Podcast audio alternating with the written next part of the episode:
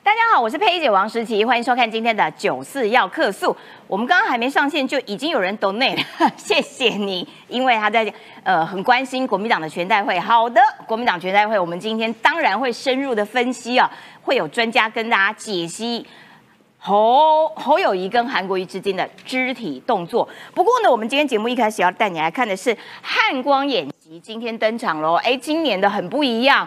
那么待会我们会带你看所有的重点，而且呢，针对了这个海缆中断啦，或者是这个呃桃机反空降啦，或者是空军的天雕计划，待会我们也会有深入的分析。另外呢，还要带你看到，也因为呢，台湾呃这两天要演习。但是有台风哈，所以大家还是这个出入平安呐，要小心自己这个台风呃预防的这个状况。那汉光演习，国防部是说我们有台风，但是一切都有做好了准备，所以请大家也都不用担心。也因为汉光演习，所以中共的攻击啦。军舰扰台的频率也增加了，甚至又来跟我们呛声说：“哎呀，我们都是中国人，谁跟你中国人？不好意思，我台湾人哈。”然后呢，他的这个攻击啊、共建啊，持续扰台，结果没有想到，他的潜舰跑上来了，而且还被我们的渔民逮到，这是不是一件很邋遢的事情呢？潜舰你不是应该在下面跑上来干嘛嘞？哈，而且还被我们渔民看到他这样咻，想要想要溜。这个这个酸走，看感觉上是蛮好笑的。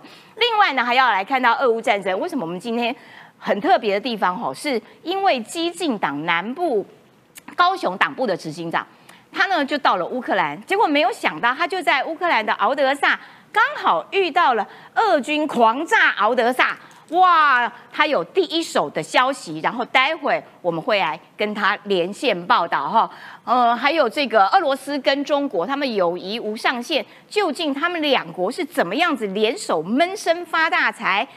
我们待会也会有这个呃详细的分析。那最后我们要来看到的就是国内的政治啦，因为国民党全代会正式提名了这个侯友谊参选总统啦，韩国瑜也到了现场，是不是代表国民党的整合已经告一段落了呢？哎，不对呀，那郭台铭怎么办？那柯文哲不是国民党一直想要这个非绿大联盟、执政大联盟、各种大联盟吗？柯文哲有在理你吗？嗯，看起来好像距离还蛮远的。今天都会有深入的讨论。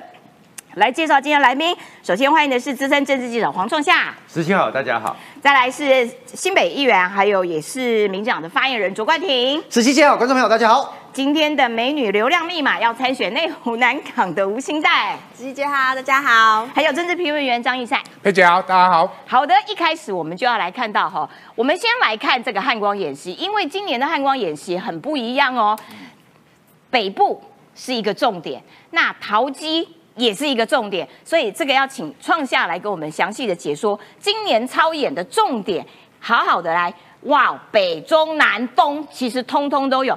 不过要提醒啦，今天下午一点半到两点的时候，人车哈车停，人就近疏散避难，不要在外面啪啪照了哈，车子要赶快停下来。这件事情是跟每一个人都相关的。好，来创下。所以今天的海防演习呢，待会一点半的时候，其实一点就一点半警报响起，大家就会知道说这一次越来越像玩真的了。所以呢，待会呢，你进到捷运之后，你就出不要先出来，然后我们的车子就停在路边，在里面吹冷气嘛。对对对，汉光演习这是玩真的，而这次汉光演习三十九号，当然它这次呢有好几个重点，都是逼近于中国解放军大规模攻击台湾的时候。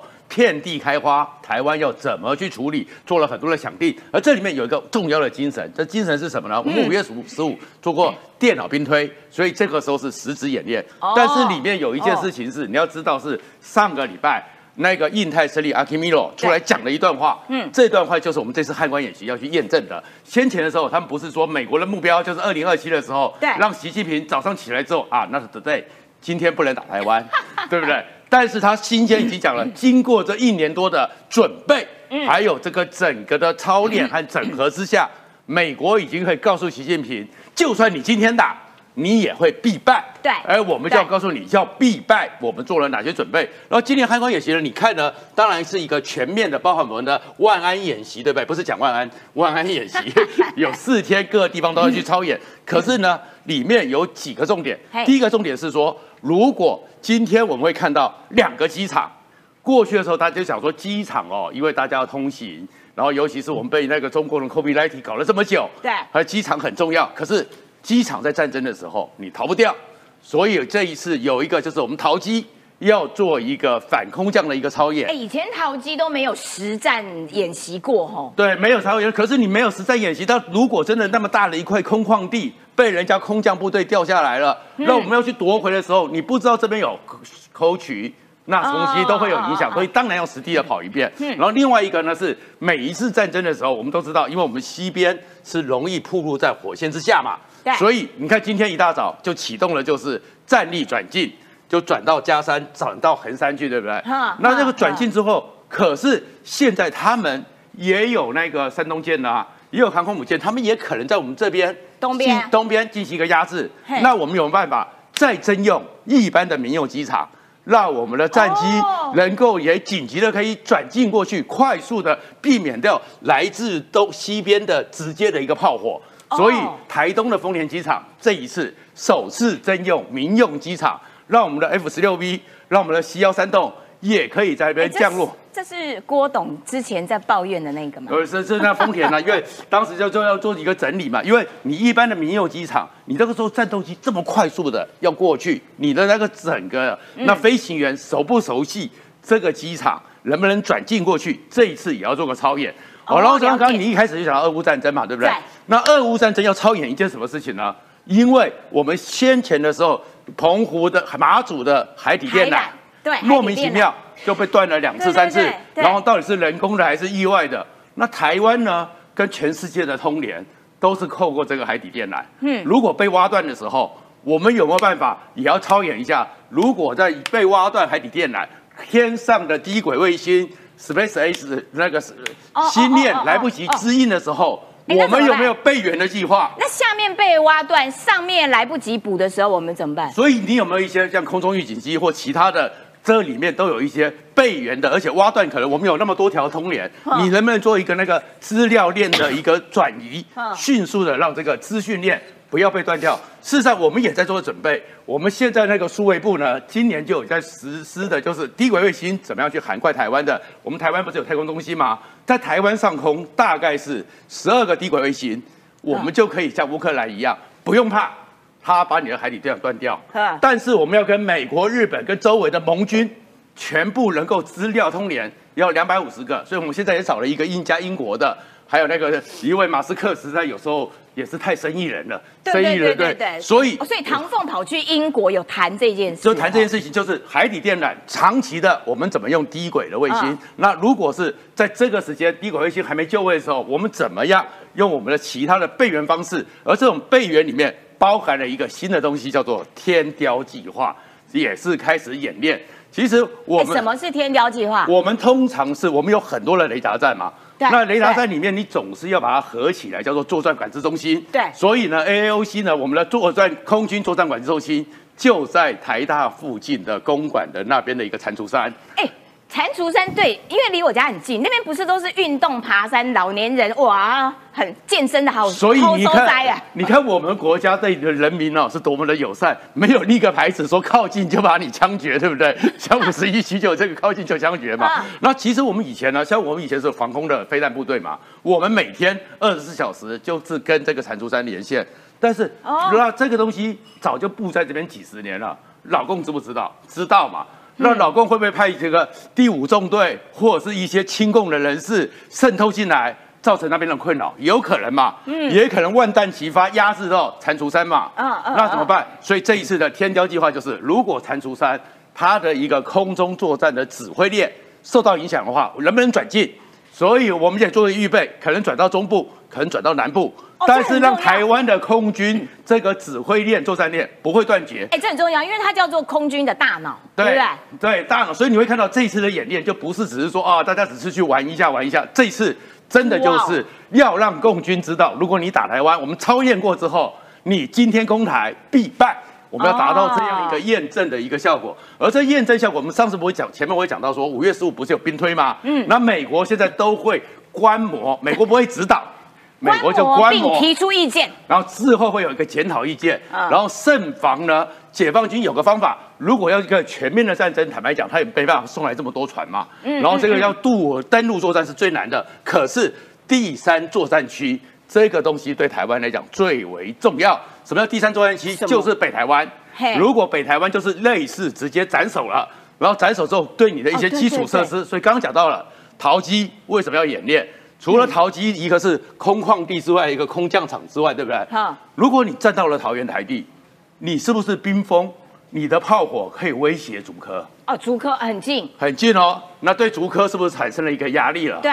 然后我们的大潭电厂对我们的全台湾、北台湾电力是不是产生压力了？然后呢，还有是周围有炼油厂，如果对炼油厂产生了压力，我们空军就算转进到了丰年机场，然后转到嘉山、横山。那你的战斗燃油嘞？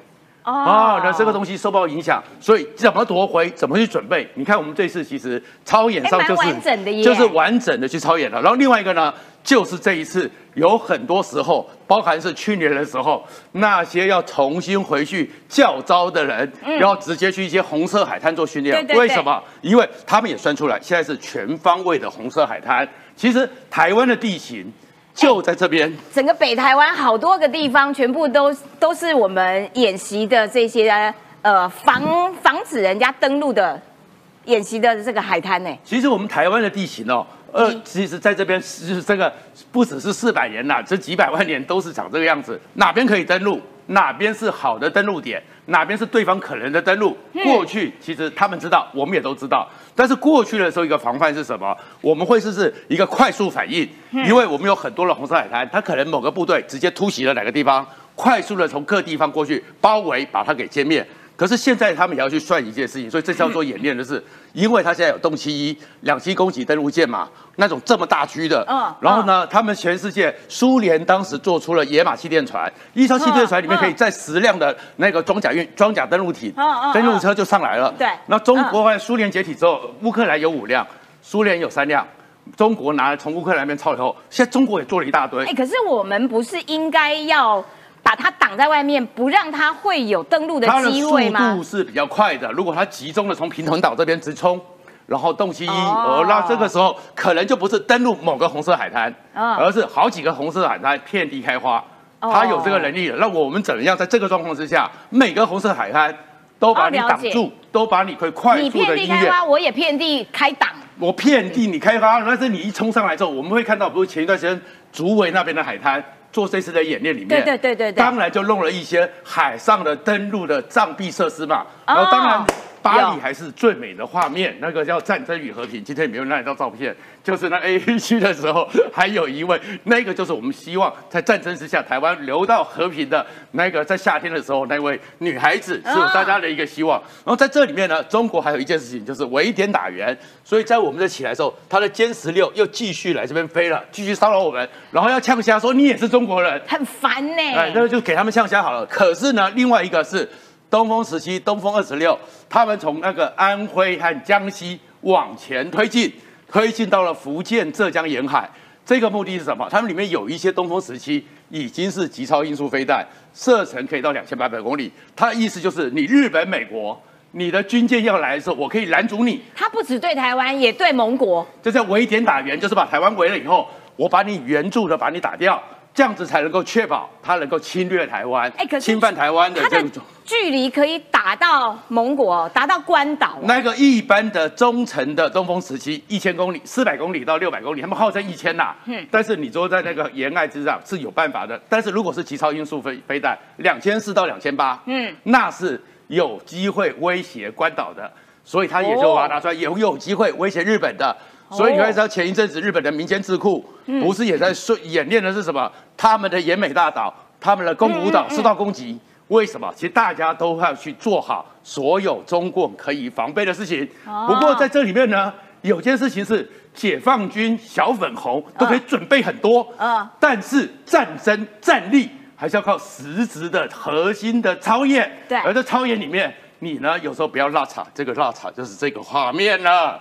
这个是我们的渔船，渔船拍到在澎湖那边看到了一个类似中国的宋级潜舰，然后被拍到了，然后把它拍照出来了，往南海驰援。其实潜舰不是应该在下面，它为什么会被人家看到？如果你有看一些猎杀、红色十月或什么的，潜水艇有个规则，嗯，如果你浮出水面，嗯，就叫做你被俘虏了。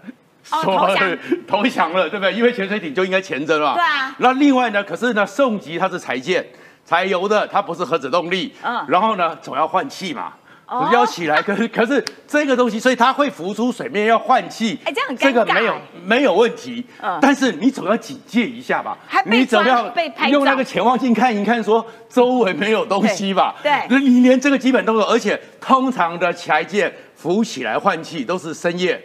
因为不会被看到，没有在大白天，没有在大白天的吧，大喇喇所以回到这边的话，我们当然要做好演练。但是另外一件事情，除了会自嗨说你也是中国人，摆出那些状况之下，这样的一个训练水准，其实也许阿基米洛讲的是对的，不是你那他的队二零二七年今天来打你的这种部队。恐怕马上就会战败。了解你必败无疑啦，是不是？好，来，除了这个我们今天的汉光演习之外呢，我们也要来看关心一下俄乌现在的进展哈。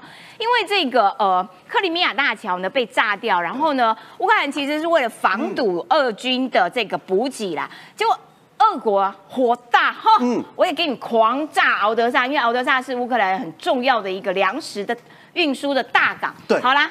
冠廷要来跟我们讲一下这个最新的这个状况，俄军狂射五种飞弹炸敖德萨，然后还炸掉很有历史的东正教大教。哎，其实连续六天哈，俄国像发疯似的开始对敖德萨展开疯狂的轰炸。先讲原因哦，呃，我们知道前一阵子我们的总统参选人柯文哲他提出了那个金厦要建大桥嘛，你就知道建一座桥哦不是这么容易，它背后有国防。他过来我就给他炸掉啊！啊，有这么容易吗？哎，这是第二次哦，克里米亚跟俄罗斯本土的这个克赤大桥被炸。嗯，那这一次呢，被炸的状况，当然战略面是俄罗斯他们把克赤大桥当成很重要的运补的一个交通要道。嗯，所以乌克兰当然希望能够跟他进行攻防嘛。嗯，总之炸了之后呢，俄罗斯开始展开疯狂的报复。那他炸为什么要炸敖德萨？我先讲，炸敖德萨原因是因为敖德萨是这一次。俄乌战争当中，乌克兰非常重要粮食进出口的要道。对，所以对这里进行轰炸，我们已经讨论了很久了嘛。可是这一次很特别的地方是，总共用了五种飞弹来造敖敖德萨。这五种飞弹发包含一般的巡弋飞弹，然后包含特别的反舰飞弹跟超音速反舰飞弹。这事情是非常特别的。为什么？因为这两种飞弹其实是来打舰艇的。可是俄罗斯居然把它拿来打地面、打教堂、打医疗设施、打住宅。我先讲哦，在进入摧毁东正教堂之前，先讲结论：俄罗斯现在确实他们的战备物资很不足，不然来讲，正常你不会把打潜舰的、打舰艇的飞弹拿来打路面、拿来打陆基。所以正常来说，它有陆基巡弋飞弹啊，它有那个伊斯坎德弹道飞弹啊，都有打。可是这一次总共射了用完了，你就不要苛求了。对啊，用了十九枚，所以也凸显、暴露出其实啊，我们的这个弹药不是那么够。对了，所以十九枚当中有这五种，所以有陆基型的，但是也有反舰飞弹。好，我现在要讨论的是，但是俄国这是必须讲客观的实话，哦俄国这次拿反舰飞弹，尤其是超音速飞弹来打敖德萨的地面的这一些部队或地面的设施，达到意想不到的效果。首先，第一件事情哦，乌克兰的反空的拦截系统拦截率下降到只剩四十七。嗯，这代表什么意思？就是当他们打了飞弹过来，两发拦不到一发，所以产生了非常大的损害。这东正教大呃中东正教教堂，你看这个画面哦，整个教堂是整个被轰烂的。然后状这个状况底下呢，首先他们地对空的防空系统确实出现了大状况。现在各根据各种。呃，国防的专家在讲啊，现在敖德萨跟乌克兰非常欠缺爱国者蓝空飞弹，我借欠缺爱国者，因为刚刚讲的基因素飞弹，如果是爱国者拦得到，可是他们现在缺乏。那这个东正大教堂发生什么状况？首先，这这个叫主显圣容大教堂，它其实哈命运很多舛。一八零八年完工之后呢，它面临第一次被毁是苏联的，你看都是俄罗斯哦。哈一九三六年，苏联人占领了乌克兰之后，把它给拆除。那后来呢，乌克兰人很坚毅，他们在一九九一九九九年到二零零三年花了四年的时间把它重建起来。建了起来之后呢，呃，奥敖德萨呢有一个守护神叫上帝之母卡斯佩罗夫斯亚的圣像，也在这栋教堂里面。如果有去乌克兰旅游，或者是东欧很多信东正教的信徒，到这一所教堂都会去看这一个奥德萨的守护神上帝之母。这一次也连带的被整个掩埋在废墟之下。所以，呃，乌克兰人就讲了，这是第二次俄国人把我们的东正教教堂，而且是这么有代表性的一个主显圣容大教堂，全部毁掉，是第二次。好，那这一次的这个轰炸啊，其实也造成哦。至少两个人死亡，二十二人受伤，其中还有四名孩童。最后我要讲哦，其实借这个机会啦，乌克兰也跟西方国家讲，我们目前看到对方拿反舰导弹，尤其是超音速飞弹来打，但其他国家应该就会赶快提供乌克兰爱国者。哎，现在他们是希望啊，希望说我们在增加防空的能量的部分，西方各国可以来进行加强。然后呢，我们有更多的先进的防空系统，而且意识到一件事情，就是。其实乌克兰的防空系统没有想象中的强。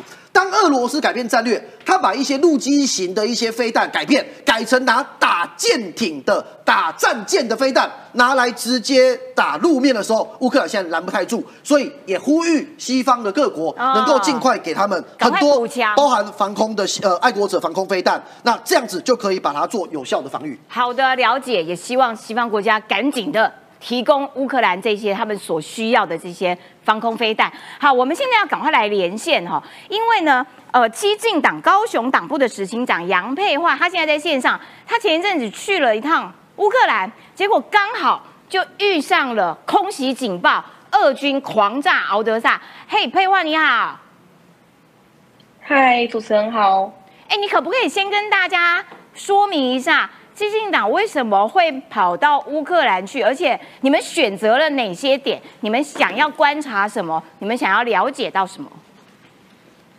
好，其实呢，最主要是台湾基金以一直以来都是以主张我们要积极备战才能止战的这个目的来去准备战争，所以我们是非常的在意国防议题。那再加上我自己本身是军眷，然后也是医疗人员，所以这一次来乌克兰，我们希望可以带回呃乌克兰的相关经验，譬如说战时的国防跟后备动员，嗯，还有战时的医疗怎么运作，这些都是我们台湾应该要积极准备的东西。那因为很很刚好的遇到了这一次的轰炸，我人都在奥德萨，所以呢，呃，我觉得带回的一个经验会是。民防这个是所有大家普遍要知道的事情，是需要呃所有台湾人都知道乌克兰他们怎么处理他们的民防逃难的，遇到空袭的时候怎么办？这些经验对于全台湾的人民是非常非常的重要。哎，那你可不可以形容一下你在当地，然后听到空袭，然后你观察到的那，所以乌克兰人是不是就赶着赶着赶快跑到防空洞里面去？哦，其实我第一次遇到空袭的时候，是我刚到奥德萨，然后我们在采买物资，准备要呃送去前线给灾民。我们第一次是在大卖场遇到，所有的人非常的淡定，就连我的 partner，他因为刚好在露营，都非常的淡定，然后呃。我们就赶快顺着指示往前走。我是最慌张的那个人，因为我没遇过空袭，然后包含台湾的演习以前都不是这么的扎实，所以对我来讲，它就是一个突如其来的状况。然后我非常的慌张，但是所有的乌克兰人其实是嗯非常的有秩序，而且他们都知道该往哪里走，该做什么事。所以这件事情是活命很重要的关键而且没有。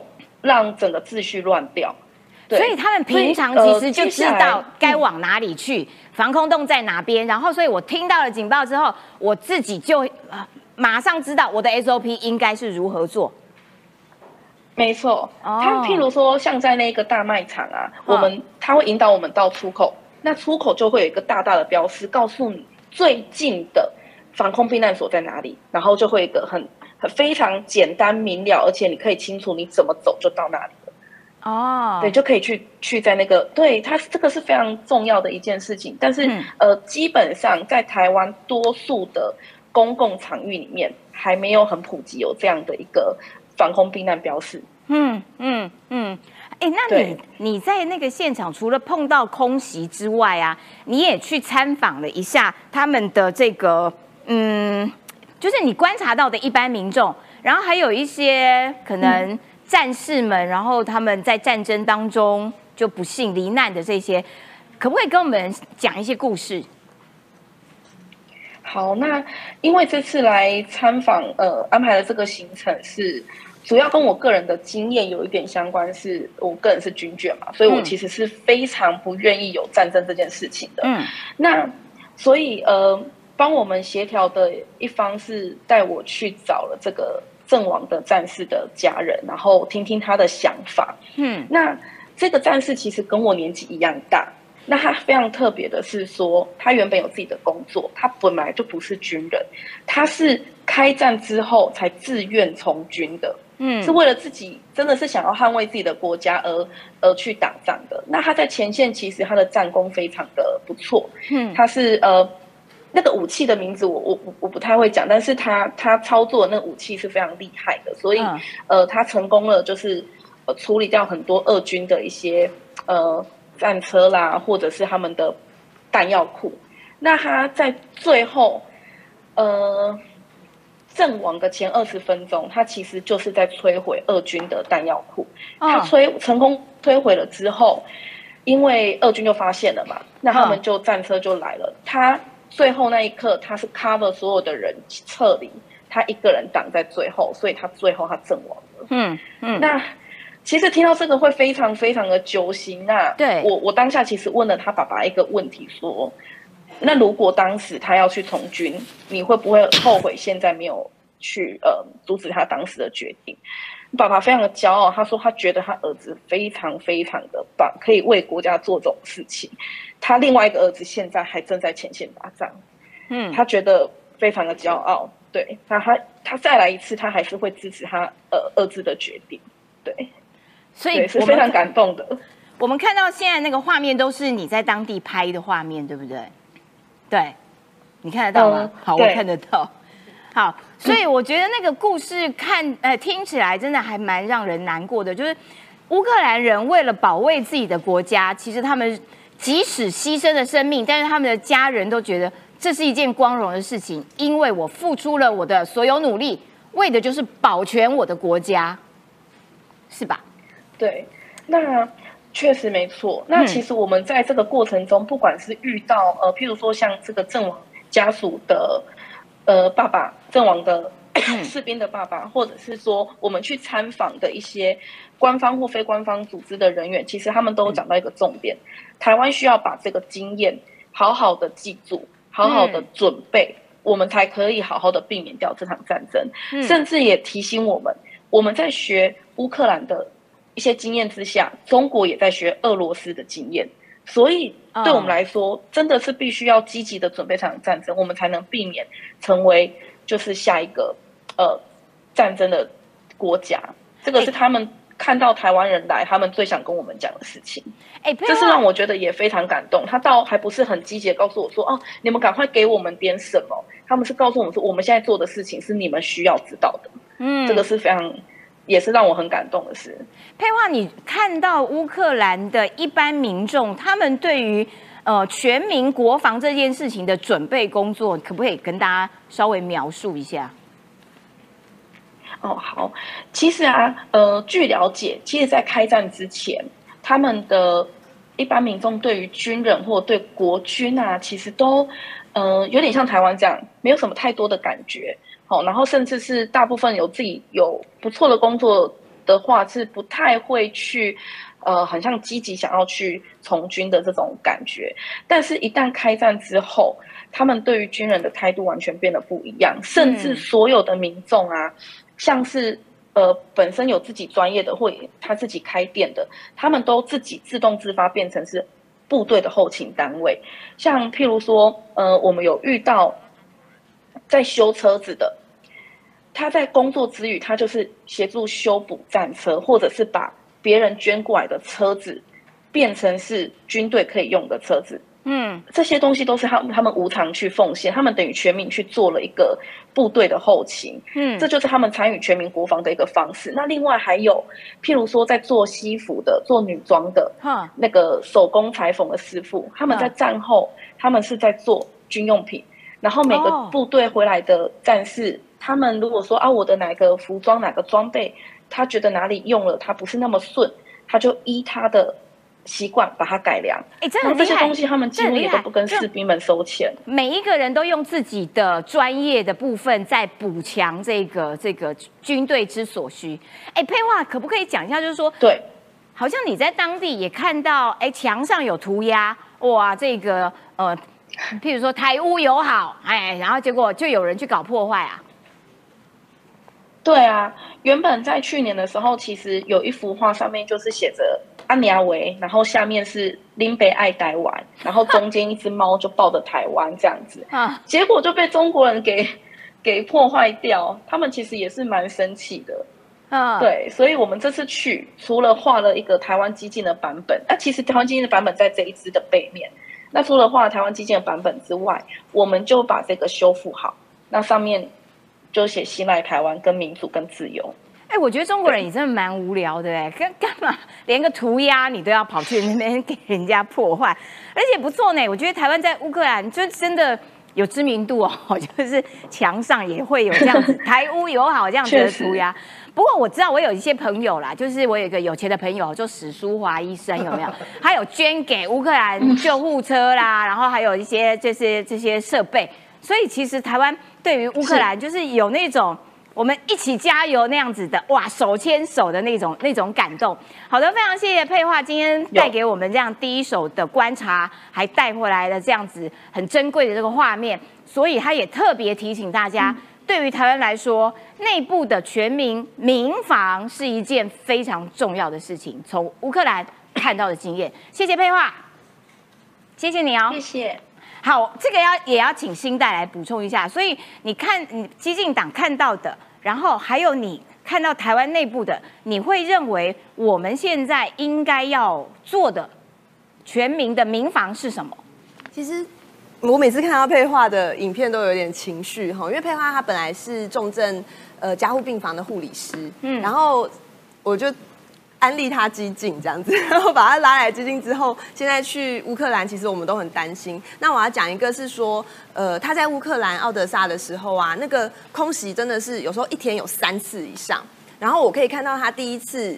是紧张到讲话都有点讲不稳的，可是到最后一次已经开始，就是可以边 边边跟我们 update 说，我们现在有空袭了，你可以看到大家怎么样，已经开始稳定下来了。嗯所以我的意思是说，哈，面对这种事情，特别是像我们是医疗人员，我们都知道有时候意外或者是大型的灾害一发生的当下，你会觉得很紧张。可是当你发生过一次两次，或者是完全没有发生之前，我们就真的很实地的演练，去把每一个很简单。我们想都知道，可是却没有被人家提醒过的细节，去一个一个去梳理，一个一个去呃把它想象出来的话，哈，其实那个紧张的感觉就会慢慢消失了。哈那他现在其实哈，我他还没有回到台湾，所以我们也还蛮担心的。那我就有帮他介绍一个我之前在乌克兰。来我们台湾这边学习这个重建手术，因为乌克兰战伤哦很多人的那个四肢是就是被炸弹炸炸断了，或者是说炸到有感染等等的，那就会有医师来我们这边学习那个肢体的重建，包括说嗯怎么样重建完可以用义肢吼，把它拉了一个群组，让他们可以认识、互相照顾。那我在讲的时候啊，我就跟那个医师说：“哎，Dr. Soko，我们 update 一下佩华这边的情形啊，奥德萨有点危险，一日三次空袭等等的。”结果他回了一句话，让我觉得很印象深刻。他说：“This is our reality。”他说：“这就是我们的现实。”他也没有要安慰我们的意思，他就是说：“嗯，这就是已经发生了一年多的事情。”可是听了心里都好难过。心里真的很难过。所以听完他讲很平铺直叙的讲一些乌克兰发生的事情之后，真的回过头来看台湾吼，其实我们就做了非常多的呃梳理，跟希望可以改善我们目前的演习状况。像刚刚创夏哥讲了很多目前汉光演习的内容嘛，那我们都知道，其实我们陆续定期都会做这个万安演习的评鉴。说评鉴，有点像医院评鉴的感觉。可是啊，我发现哈，一般对民众来说，万安演习常常就是哇会很吵，然后要躲到 seven 滑手机，就是不要在外面就好了哈。可是我们等一下哈，大概在半个小时左右，内湖区其实这边就要开始万安演习。那我们也在观察说，到底现在的万安演习。到底有没有真的符合现实？嗯，我可以看到大家应该路上都会看到嘛。最近内政部把这个呃旧的防空避难设备的这个图示改成新的防空避难，看起来明显很多，也有色彩。可是它还有一个少数的问题，就是你看它本来旧的这个设备，它里面容量跟可以呃容纳的人口，它其实新的都没有。都没有标明，而且目前全国啊有总共十万个这样子的地方，哦，大部分都是私人产权，就是大部分都是那种社区的呃地下停车场或者是一些管理室。那如果你说真的空袭发生的时候，这些管理室有管理员，他还可以放你进去。可是如果是没有管理员的那种私人停车场，他要怎么样去把它打开让大家进去？这个是我们接下来很关心的部分。不要说他说有十万个地方，然后十万个总共可以容纳八千万个人。其实台湾不需要容纳到八千万个人啦，那这那十万个地方到底有哪一些是我们去开门之后会被锁在外面的，还是哪一些是真的可以进去躲的？我觉得这个接下来是我们的政府可以好好彻查的部分。不过我觉得它那个新的防空避难的标志，因为有图示有彩色。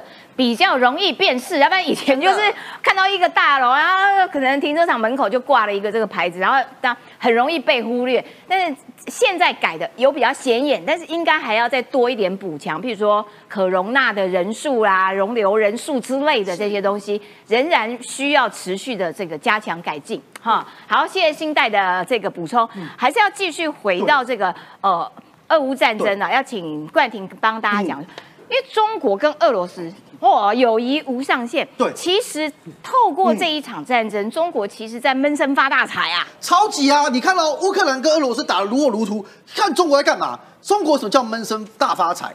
中国就是在俄乌战争当中，他想要获得最大的利益。我跟观众朋友说，哎，这样很不要脸呢，人家在打仗哎。我先讲中国它为什么那么重要？中国其实是此时此刻在全世界啊。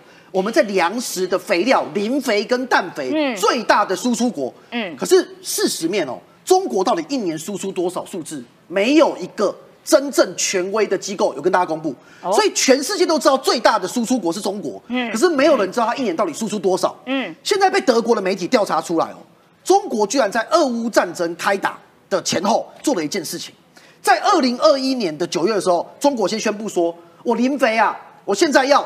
就是限制我的出口数，啊，对外面讲理由是说啊，因为啊这是高耗能产业啊，现在电费很贵啊，所以我们要调整。嗯，这个事情九月份哦发生之后，十一月的时候，刚才是磷肥对不对？对。俄罗斯也宣布说，它的氮肥要对外减少出口。第三，第那那这样是要第三件事情，我连我是三个连一起讲。十二月份的时候，俄国对外讲说，我的小麦跟粮食对世界各国也要限制出口。我先讲这三件事情的结论。第一个最大获利者就中国，因为当他对国外讲说，对世界各国讲说，我的磷肥、氮肥啊要减少出口的时候啊，磷肥跟氮肥的价格往上飙升。可是中国到底输出多少，没人知道。嗯，所以现在大家怀疑说，中国是为了赚这个磷肥跟氮肥的钱，这第一点。第二点，好贼哦！连带的连锁反应是，你磷肥跟氮肥价格变高了，会反映在。什么东西上面？粮食上，对，所以连带的粮食的价格也全部飙升。恐怖的地方来了，俄罗斯他把他自己的小麦啊、玉米啊这一些产物也限缩对国外出口，对不对？对。但是现在被发现，他们秘密跟不知道是秘密啊，但是反正现在被公开了，他们跟中国签了一个约，嗯，他们把小麦跟玉米直接输出给中国。所以中国赢定了。中国在这场战争当中，他做了什么事情？第一个，世界各国粮食产产量的储备量不够，因为乌克兰在打仗，输出不够嘛。乌克兰是这么重要的小麦跟玉米的产国，俄罗斯也是。俄罗斯对外的输出有一些被制裁，有一些被封锁，有一些因为自己的减产。可是中国，它的粮食的产量啊，全部都到他那边，储备量全部，反正我通买，然后我买就很充足。对，然后我自己输出的这一些磷肥跟氮肥又赚饱饱。好，闷声发大财，对不对？但是他赔掉了什么？赔掉了国格。这几天不是奥德萨被炸吗？对。结果发现哦，中国的驻奥德萨的领事馆附近也发生爆炸，甚至领事馆的墙面啊、玻璃啊，整个炸掉。简单来讲，就领事馆被俄国炸了。对你看中国赔掉了什么？中国是官方出来跟大家讲，哎、我们中方呢都密切关注所有动向，然后呢没有人伤亡，然后呢我们只有墙面跟玻璃呢有点受伤，我们会采取必要措施，呃，维护中国在乌克兰机构的人员安全。被骂翻了，为什么？整个声明整个对外绝口不提俄罗斯三个字。哎，怎么这样子？他被俄罗斯炸掉了，他不敢讲。你连俄罗斯三个字是打你大使馆都不敢讲，现在泽伦斯基跳出来讲了，泽伦斯基就讲这一直在讲一件事情，哎、为什么俄乌战争之中啊，中国一直拒绝谴责俄罗斯对？为什么？好，现在搞懂了，你赚他钱对不对？对但是中国真的，我认为中国的政府啦，不是人民啦，中国的政府真的是很奸诈。你看我刚才赚完的，因为俄罗斯跟他合作，对不对？对他现在转头又要赚乌克兰的钱，现哎，怎么在。这样啊？哎，两手压哎！现在呢，乌克兰的高阶官员啊，跟中国现在在互动了，他们要商讨经贸合作的议题。然后呢，中方啊，重点在这里，愿意建立两国投资促进机构的合作关系，不断拓展贸易跟投资合作空间。我奉劝乌克兰，你真的不要相信，因为他抢走了我们的什么瓜地马拉跟我对们的那个哪一个国家，然后抢走了之后，根本没有买他们的鱼农渔产品，根本就骗对人。，但实际我跟你讲，中国吃定乌克兰，因为乌克兰现在呢，他们讲白了，他们想达到两件事。第一个事情就是说，他们的农产品出口啊，他看到啊，哎、俄罗斯这么多玉米啊、多小麦啊，都卖去给中国，乌克兰说、可不可以我也输去输出去中国？所以乌克兰现在想要加大。他们中资企业，不管是在乌克兰的投资，就像你刚才讲是骗局嘛，可是他们还是有这期待哦。另外呢，他们也希望说中国可以多买他们的粮食，推动两国经贸关系健康持续发展。但是明眼人都知道，这是中国在两面押宝，对而且对俄罗斯没有谴责这件事情，乌克兰你还想跟他继续做生意吗？好的，非常谢谢冠廷。我跟你讲，中国讲的任何一句话真的都不不可信，而且我奉劝中国赶快去找一下你们秦刚啦，秦刚不见一个月了啦，好吗？外交部长不见蛋啦。好，回到国内，这个要请创下来跟大家解析。创下跑国民党哦，跑得非常之深入，好好的解析一下。昨天韩国瑜跟侯友谊两个人哇，十指紧扣抱在一起，烂屌屌啊！党内整合差不多了啦，完成八成了吧？昨天国民党的准备不够细腻，在这个画面里面就应该又是在台新北，对不对？江蕙就在新北嘛，应该换出江蕙的那首歌《花培卡尼蓝条条》，就要把你给抓得紧紧的，对哦，这样子才有那种感觉嘛，嗯才会让他们整个国民党觉得说，哇，好感动哦，花培卡尼蓝条条。但是呢，这个东西侯友谊呢，这一次不敢像像以前一样了，他现在知道他现在的压力有多大，所以呢，韩国瑜是什么？被逼出来的嘛，被整了以后出来和。情绪勒索，对，怎么叫被整呢？对不对？假如说你不要当慕容复啊、韩冰啊，这叫不分区啊，这叫把整了。所以韩国瑜来了，哎、嗯可是呢，韩国瑜里面讲了一件事情，你这边是有个东西是错误的，没有了汉字，为什么？汉字不见了。侯友谊以前的时候，他是多么的警长啊，警察故事啊，警察故事啊，每一次都跟你讲警察故事啊。啊然后呢，他整个人家那个郭台铭进来的时候，在议长那边坐在那边就坐在那边 嗯，然后现在呢，站在太阳之下等着恭迎。哇，这个还像以前的汉子吗？哎，晒十五分钟很热呢，还像以前的汉子吗嘿？对不对？太离谱了！这里正好一定要大喊一声，对不对？太离谱了 太离谱了嘛！再过来一个状况，他现在开始又要去做一个形象，所以呢，金普松帮他不断的设计嘛，先是拉美左派领袖，接下来他自己讲说他是平凡人，他哥说是草地人吃的包子。那形象，他的人设到哪里去了？昨天也公布了他第一个画面，那个画面又是抄两千零五年马英九跟王金平竞争党主席的时候，最后那个画面，马英九拿着国旗站在高峰上，你还记得吗？对啊，我是捍卫中华民国的，我捍卫中华民国国旗的。他每天早上六点起床，六点十五就升旗，哇哇好伟大，中华民国。所以可是后面的时候在报的时候，韩国瑜讲的话耐人寻味。哦，而这个寻耐人寻味在哪里呢？他就是在继续道歉呐、四年前在选举过程中做的不过，对你很嗨水，对不对？嗯。然后当然就是叶元之说他是用读唇语，说是加油。可是很多媒体接下来报道的是韩国瑜告诉他做自己。什么叫做自己？就看出来你在小刀的操作之下，你在小刀的人设之下，所以中中时看唇读唇语之后，就就新闻传的叫做做自己嘛，哦对不对？你看中天有这个报道嘛？那什么叫做自己？一个候选人都已经被人家拱出来了，还告诉你说做自己，不要被人家牵着鼻子哎呦，走。我觉得创夏哥你实在是太严苛了。好歹人家这三个终于又合体了啦，我觉得总是要给一些鼓励啊！我对侯友谊一向都是鼓励代一三会讲民调，鼓励代替责备。我们学理工的人哦，就是根据数字在讲话，我们非常的理性。因为这个状况里面，其实刚刚讲俄乌战争，我就形容说这个画面叫做什么？嗯，就是普丁要打的时候，车臣总统、卢卡申科白俄罗斯总统对对对都说我们要打，对但是他们呢穿着戴着钢盔、穿着防弹背衣，在 YouTube 里面摆拍，摆拍，我的部队出动了，所以每个人都做足了动作，但是后面呢都说哦你自己加油，你自己加油。就演戏演好演满啦，但是最后要按你自己加油，你自己加油。所以你会看到像哎王金平那一次不是请了一大堆的后友谊资源后后后那个立委嘛都找出来了。对对哎，我已经尽责了，历史罪人当时来追究的时候跟我无关了。嗯，哎，侯友谊你自己努力了，然后傅昆奇呢？他来了，对，但是他嘴巴里面没讲侯友谊，然后傍晚跑去迎接郭台铭，然后他的太太 没有来。对对。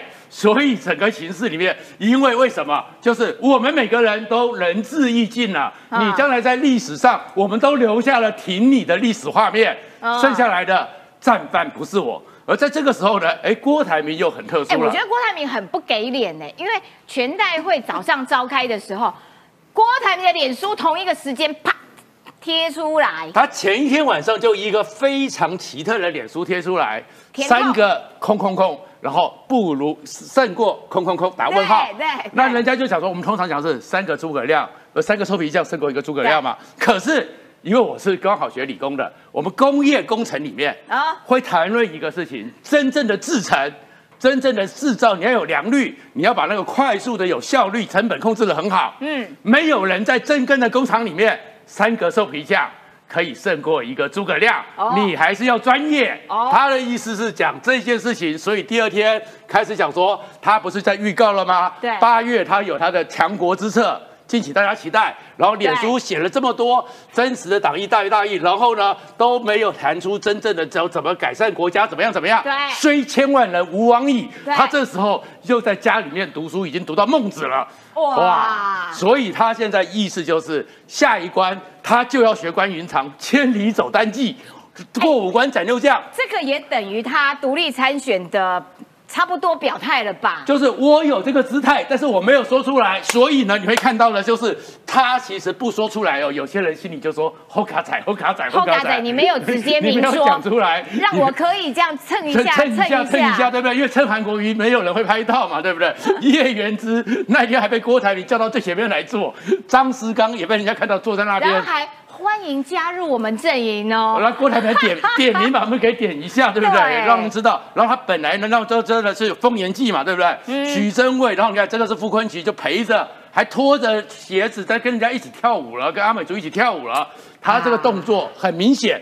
然后独立参选，但是没有说出来。啊现在开始千里走单骑，过五关斩六将，能够怎么样？不知道。嗯可是呢，他本来呢，有人传出来说洽谈广告看板了。对那因为有台风的关系，本来还要万人造势了，可是他嘴巴就没说出来。但是它里面呢，你要看到郭台铭的一个动向。嗯先前的时候，二月的时候，他说要来参选，对结果呢被旺中十四篇把他骂了以后对，三月他没有声音了。对然后后面呢，侯友谊往下掉的时候，起心动念又冲了，对不对？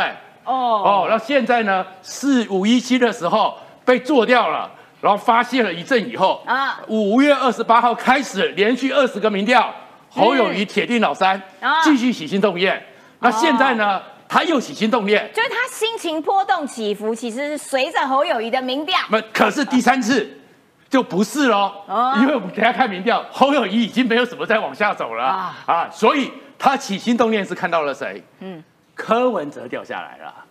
柯文哲往下走了，哦柯文哲现在那个七六那个艳女还没在那个民调里面呈现啊，就已经柯文哲往下走了，所以郭台铭又起心动念了。解，非常谢谢创价，因为创价讲的其实就是易善在节目当中不断提醒的。郭台铭的民调目前是有很多寄放在柯文哲那边，哈，暂时寄放，时候到了，我就把它拿回来，有没有？好，易善，你怎么样看待说，哎，国民党的整合，然后哎，郭台铭到底？郭台铭你也玩太久了，就是一直不做决定，有的时候会会会没耐性。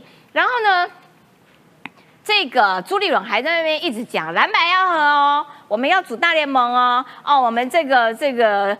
现在要组，本来是菲律大联盟哦，在野大联盟啊，现在要变成执政大联盟，我就很烦呢。你就讲半天，有人要跟你大联盟吗？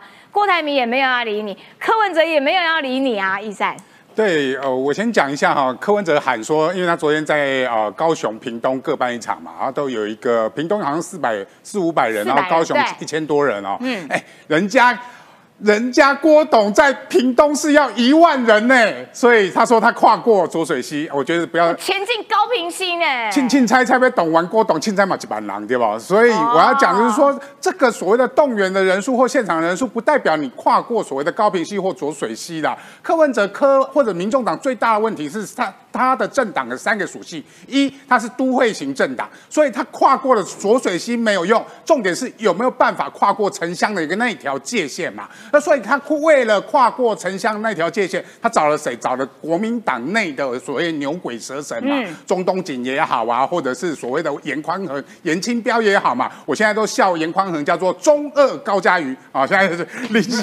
为什么那个侯友谊在台上的时候，在跟鲁秀莲造势的时候，他在后后面划手机，有没有跟高嘉瑜很像？所以那个严宽恒现在已经叫中二高嘉瑜，因为柯文哲有去找他嘛，所以他要给卖给柯文哲面子，叫像高嘉瑜也要卖点。柯文哲面子，所以在背后虽然。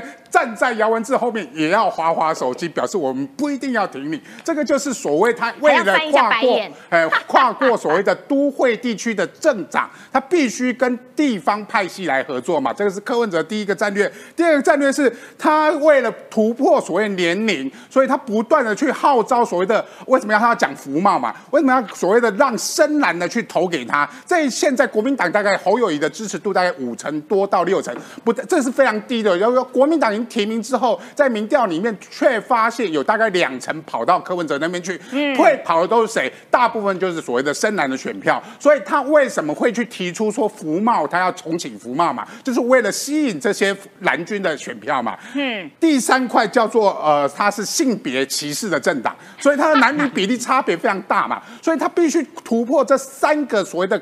民众党的界限：一都会政党，二年龄上面的四十岁的政党，三就是性别上面的歧视政党，女性的支持比例就非常的低。所以他透过了各种方式在处理这件事情，但是性别爆了大。大问题嘛，等下在清代会讲嘛，性别这件事情爆了大问题，而且性别这个问题会让他在他原本四十岁以下本来就已经脆弱，因为你去跟黑金站在一起，年轻人就会不爽，票本来就会跑。但是性别这件事情会让女性去动员她的年轻世代的朋友说，这个人不适合做我们的总统，这个会失言、会歧视女性的人不适合我们总做我们的总统。年轻人开始动员起来的时候，他的年轻选票就会移动嘛，所以他不断的是所谓。啊，去谈所谓蓝白河的问题，已经不是总统这一块。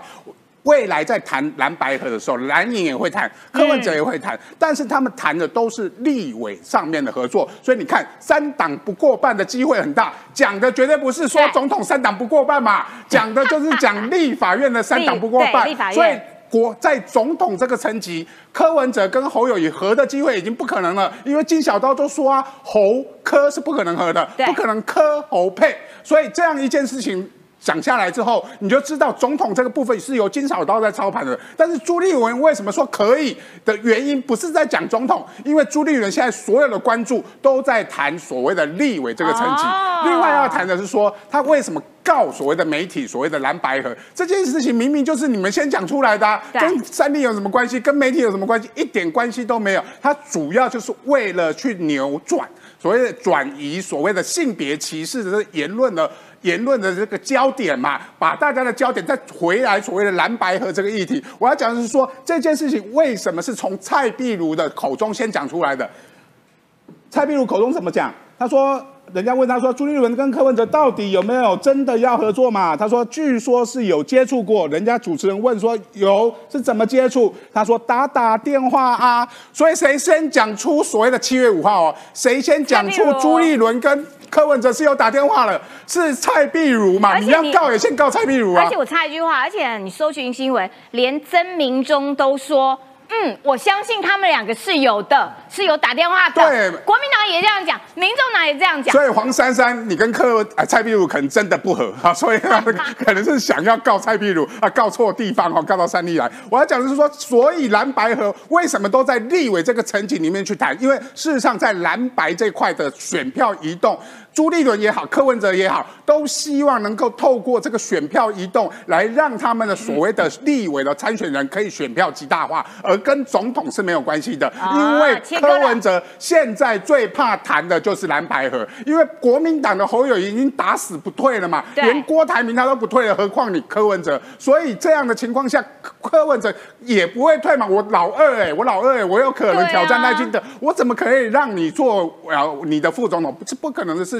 再来就谈到所谓的郭台铭这个最大的变音呐，这个最大变音，它可以吸收柯文哲最大的选票嘛？那像吸收柯文哲最大选票之后，他如如果以等一下民我们翻到民调就可以看到，民调里面凸显有七趴左右，柯文哲就会转移到郭台铭身上来。那这样的情况下，柯文哲可能他的老二会不保哦，因为侯友谊如果韩国瑜加持下去，我侯友谊是有可能变成是柯文哲变老二，这样在最后操作弃保，国民党还是可以维持第二大党这个面颜面嘛。这也就是为什么国民党其实不太怕郭台铭参选，现在最怕郭台铭参选的是柯文哲，甚至侯友柯呃。国民党希望郭台铭独立参选之后，去拉掉柯文哲的选票，拉掉柯文哲选票之后，我侯友谊变老二。那最后一个月、最后两个月操作弃保的时候，大家是会气到流动到老二身上的。没错，我觉得易山的分析比较符合金普聪习惯性习惯的打法来走蓝绿对决。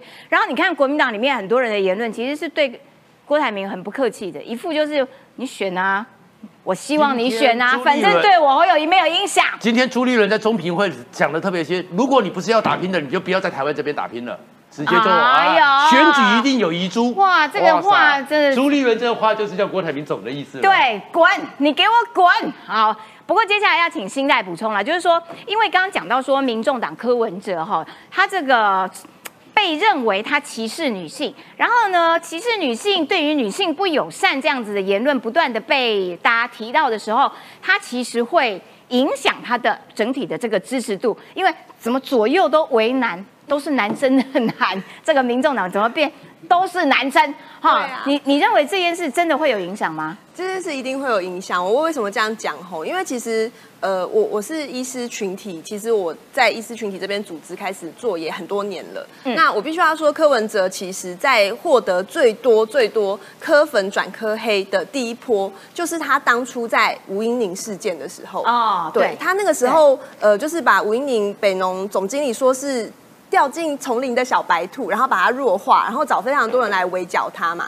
那个时候吼，其实让非常非常多，不管是男女医师，女医师当然占大多数，但是很多有性平观念的男医师看了也很不舒服，因为他那个样子就是一个很明显的在医院里面的没有性平观念的大佬，平常对女医师颐指气使的样子，就是他那个嘴脸。所以那个时候非常多女医师是很生气的。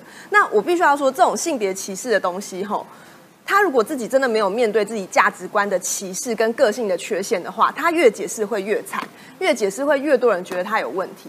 为什么？他说我对我们家佩奇是多么多多么多，他多么的五次，终于讲出来，我对他是多么的呃尊敬。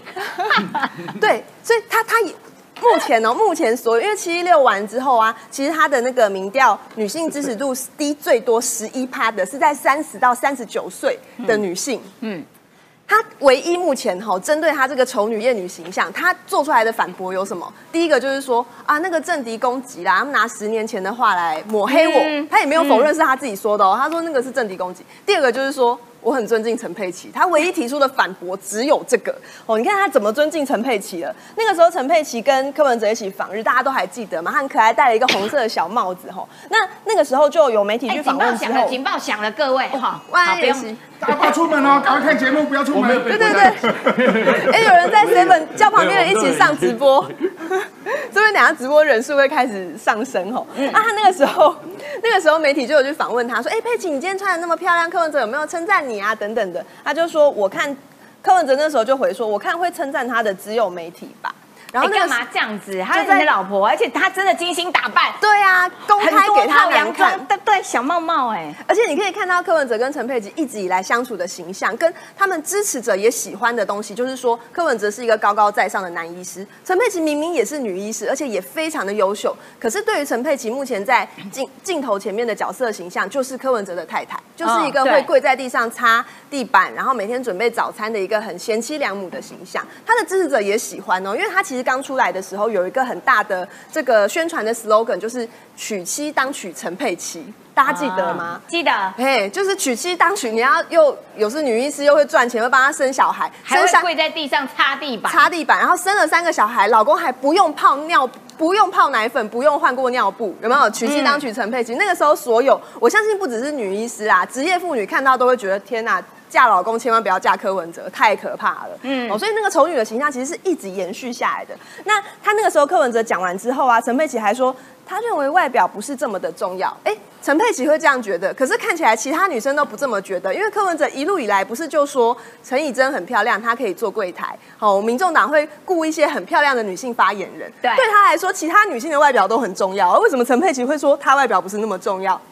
这个交给大家去呃判断啦哈。那我这边要分享一个东西，是目前比较少人看到的，就是呃柯文哲以前是说科 P 嘛，P 是 professor，他以前就会在台大医院里面就是教导学生啊，跟呃实习医学生讲重症加护病房的一些知识啊等等的。结果呢，因为他干话很多的关系哈，其实很多台大医学系的学生都会统计他的柯文哲语录，简称柯语录。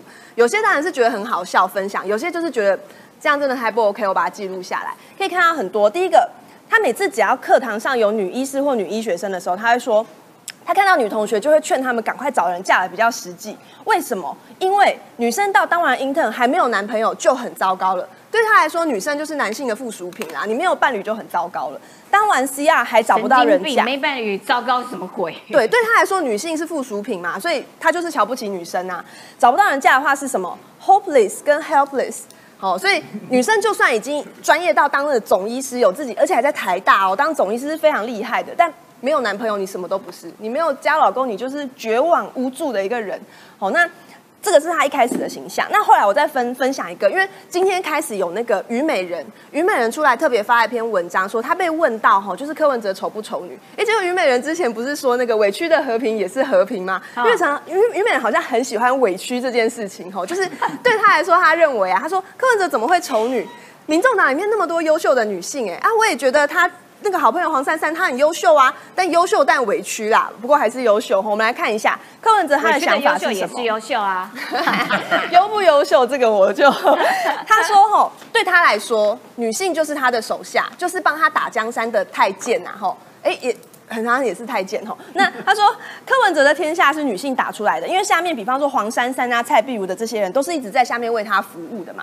好，那接下来再讲吼，女生想对象，我特别提醒所有还是柯粉、柯文哲支持者的女生说，柯文哲自己说的哦，女生要嫁人不是要找喜欢的点最多的，而是要找讨厌的点最少的。为什么？因为最讨厌的东西往往是一辈子都改不过来的。所以你们认为柯文哲的丑女艳女，你改不过来，绝对改不过来。你们再继续观察，他接下来绝对不会正面的面对他的问题，他只会找借口。周围的支持者跟他的手下都会帮他找借口。好，所以最后啊，再跟大家分享这个。请跟我说，他这个叫做“狗大便哲学”。他把自己弄得够臭，别人不愿意正面的面对他，哈，所以他就是像一个呃无坚不摧的狗大便那样，大家看到他都会绕路走。现在其实柯文哲在网络上的形象有点像是这样，因为只要批评他的人，他的支持者就会去出征，或者是比较有知名度的，就会被他其他，比方说黄珊珊啊，像三立就被针对了嘛。所以接下来他的这个作战路线有可能是跟这个狗大便哲学一样。大家不要怕，好，正面面对，跟丑女艳女的形象，我们还是要破解。好的，非常谢谢新代的这个详细说明。而且你干嘛走走走狗大便？我们投票是一件开心的事，我们何必去投一个狗大便？好，今天节目时间到了，明天同一个时间，拜拜，谢谢各位。